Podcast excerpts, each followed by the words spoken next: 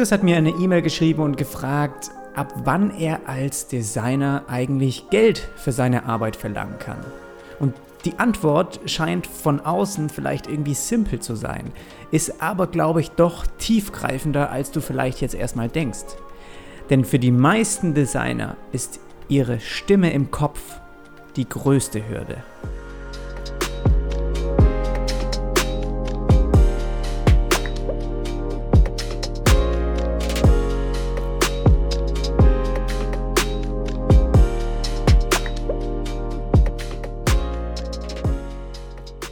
Willkommen zu einer neuen Folge hier in diesem Webdesign Podcast. Ich bin Jonas Ahlet und bevor ich hier gleich in das heutige Thema einsteige, wollte ich dir mal kurz sagen, dass falls es in Zukunft auch immer wieder mal eine Woche geben sollte, in der ich dir keine aktuelle äh, neue Episode liefern kann.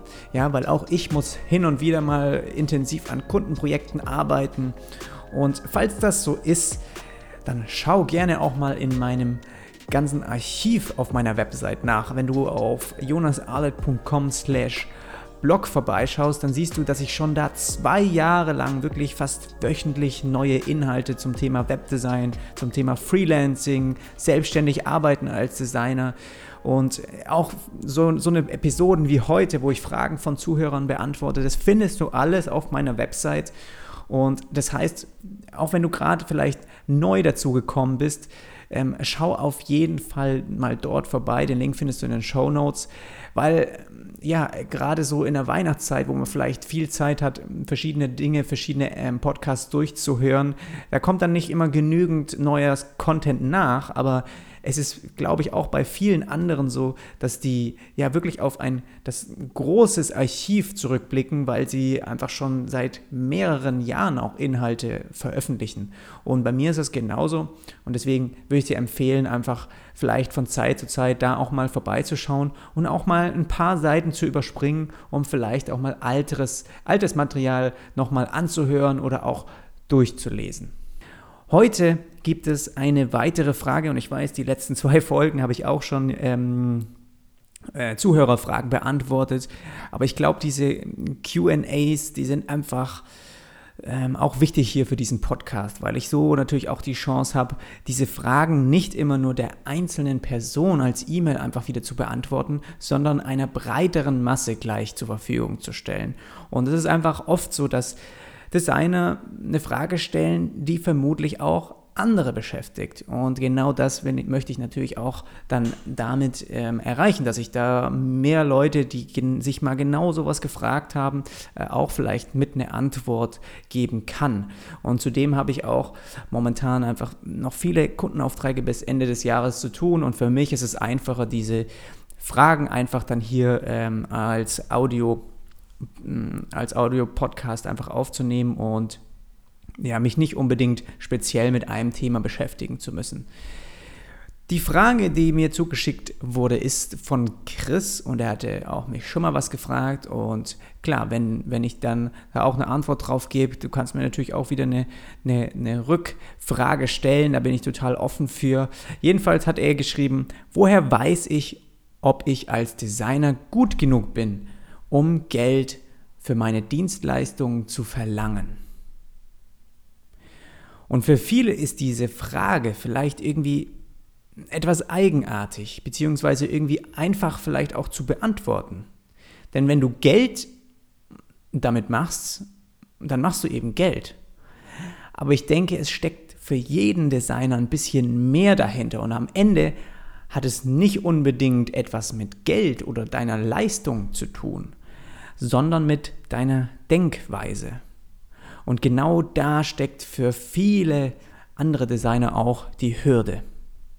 Und das ist was, was ich in dieser Folge heute einfach mal mit einbringen möchte, weil ich immer wieder auch Fragen bekomme, wo ich das so ein bisschen raushöre, dass sie eigentlich Schwierigkeiten haben, so ein bisschen gegen die eigene Denkweise ein bisschen anzukämpfen.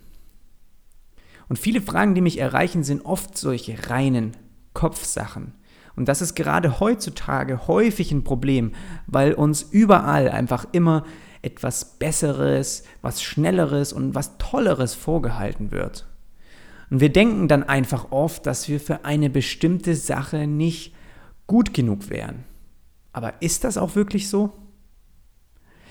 Lass uns mal versuchen, das ganze Problem, das vielleicht auch ein Chris so ein bisschen beschäftigt, ähm, nochmal so ein bisschen zu beschreiben. Also sagen wir mal, du bist ein junger Designer, hast noch keine Erfahrung mit bezahlten Jobs gemacht und du weißt auch nicht, ob du bereit bist, einen bestimmten Auftrag gegen Bezahlung auch erfolgreich abzuschließen. Das ist ganz klar, wenn du anfängst, hast du natürlich vielleicht ein bisschen da so ein schlechtes Gefühl in der Richtung. Und ich frage jetzt, hast du selbst schon genügend Webseiten, Designprojekte, irgendwelche Konzepte und auch Layout-Ideen gestaltet? Weil woher kommt deine Unsicherheit?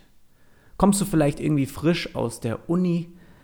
Bist du gerade mit deiner Ausbildung fertig? Hast du irgendwie deinen ersten eigenen Kunden? Oder hast du dich nur irgendwie in einem neuen Bereich weiterentwickelt oder hast du dir den selbst beigebracht und jetzt kommt jemand auf dich zu und möchte diese Dienstleistung haben und du weißt nicht, ob du bereit bist. Und ich finde, selbst wenn eins davon zutrifft, hast du doch schon Erfahrungen in diesem Bereich gesammelt, oder? Weil ganz ohne geht es natürlich nicht. Und ganz ohne würdest du aber, glaube ich, vermutlich auch nicht Geld für deine Arbeit verlangen wollen. Und vielleicht denkst du dir jetzt selbst, ja, schon, aber das ist dann irgendwie so ein realer Auftrag gegen Geld. Das ist nicht wie irgendwie ein Uni-Projekt oder wie ein fiktives Projekt, das ich mir selbst ausgedacht habe, um irgendwie mein Portfolio zu füllen. Das ist dann wirklich ein echter Job. Und da stelle ich dir die Rückfrage, warum soll ein reales Projekt anders sein? als ein ausgedachtes.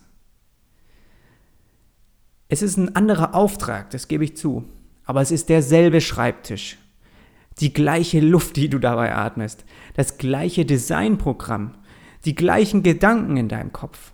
Es ist dein gewohntes Umfeld. Und wie so oft muss ich also sagen, ist es hier einfach auch wieder eine Kopfsache.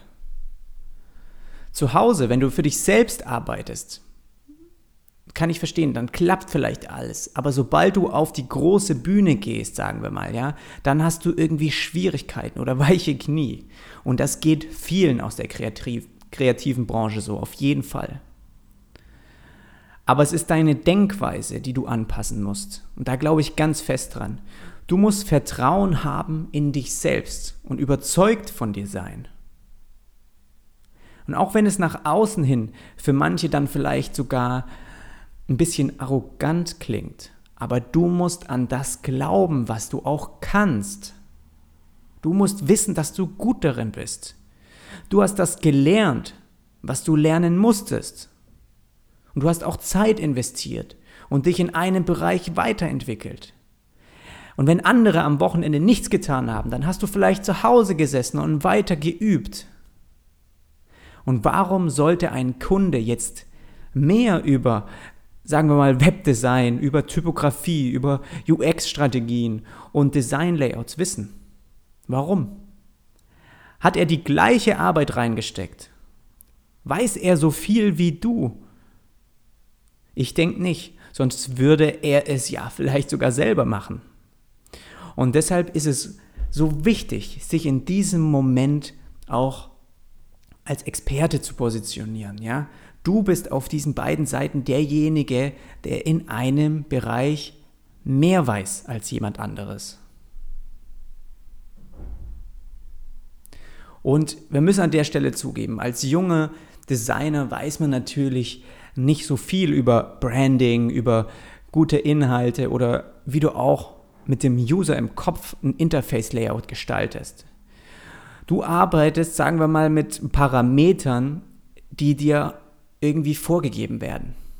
Und das ist absolut fein für den Anfang. Das kannst du machen, das ist kein Problem, weil das für viele Kunden auch völlig ausreichend ist. Sie brauchen auch nicht mehr. Und nach zwei bis drei Jahren kannst du dich dann weiterentwickeln und die nächste Stufe angehen, bei der du speziellere Kunden bedienst und Projekte bearbeitest, bei denen es dann mehr darum geht, sagen wir mal, ja, individuelle Lösung für ein bestimmtes Kundenproblem eben zu finden.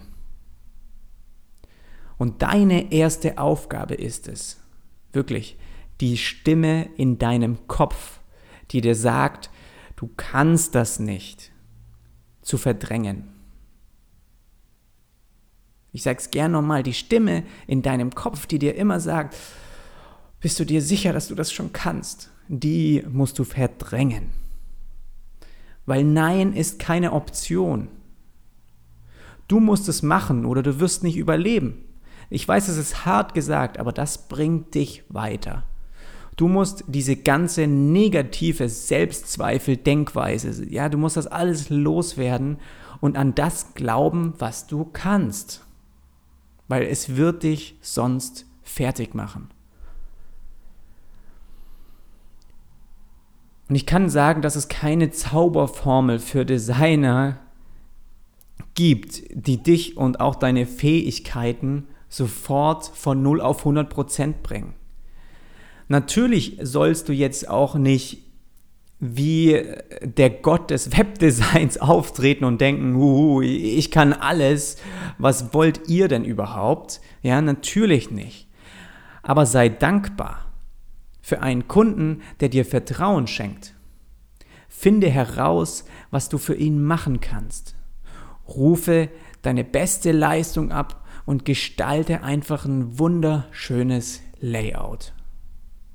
Und du weißt, wo einfach deine Fähigkeiten auch sind und was auch deine Fähigkeiten in der Vergangenheit geleistet haben. Und mit diesem Wissen gehst du auch voran. Der Kundenauftrag, der kann, sage ich auch gern, ein Stückchen über dem liegen, was du selbst schon kannst oder dir zutraust. Aber wenn es nicht genügt, dann mach ganz einfach einen Schritt zurück und lerne und übe und lerne. Was ist da so schwer dran? Alle wollen immer sofort und ohne irgendwie Hürden diesen einen Zaubertrank schlucken, der sie dann direkt nach vorne katapultiert aber den gibt's nicht. Letztendlich bist du selbst derjenige, der sich nur durch Neugier und Übung nach vorne bringt. Da hat sich noch nie irgendwas geändert. Wann kannst du also deine Dienstleistung verkaufen? Abschließend hätte ich die Frage natürlich auch kurz und knapp in einem Satz wahrscheinlich beantworten können, aber mir war es wirklich wichtig, diese mentale Denkweise hier in diesem Thema auch mal mit einzubringen. Weil das ist für viele einfach diese erste Hürde, ja, sich selbst quasi zu bezwingen. Aber so wie ich das sehe, musst du, um eine Dienstleistung zu verkaufen, in einem Bereich mehr wissen als dein Kunde. Wenn du also ein Design-Service anbietest, für den du auch Geld verlangen möchtest, dann musst du dich in diesem Bereich besser auskennen als er. Warum sollte er dich sonst engagieren? Klar, er könnte es vielleicht auch selber machen oder es sich selbst beibringen, aber er will sich die Zeit ja sparen, ja? Weil er weiß, dass es andere gibt, die es besser können als er selbst. Kannst du es besser als er? Kannst du ihm dabei helfen?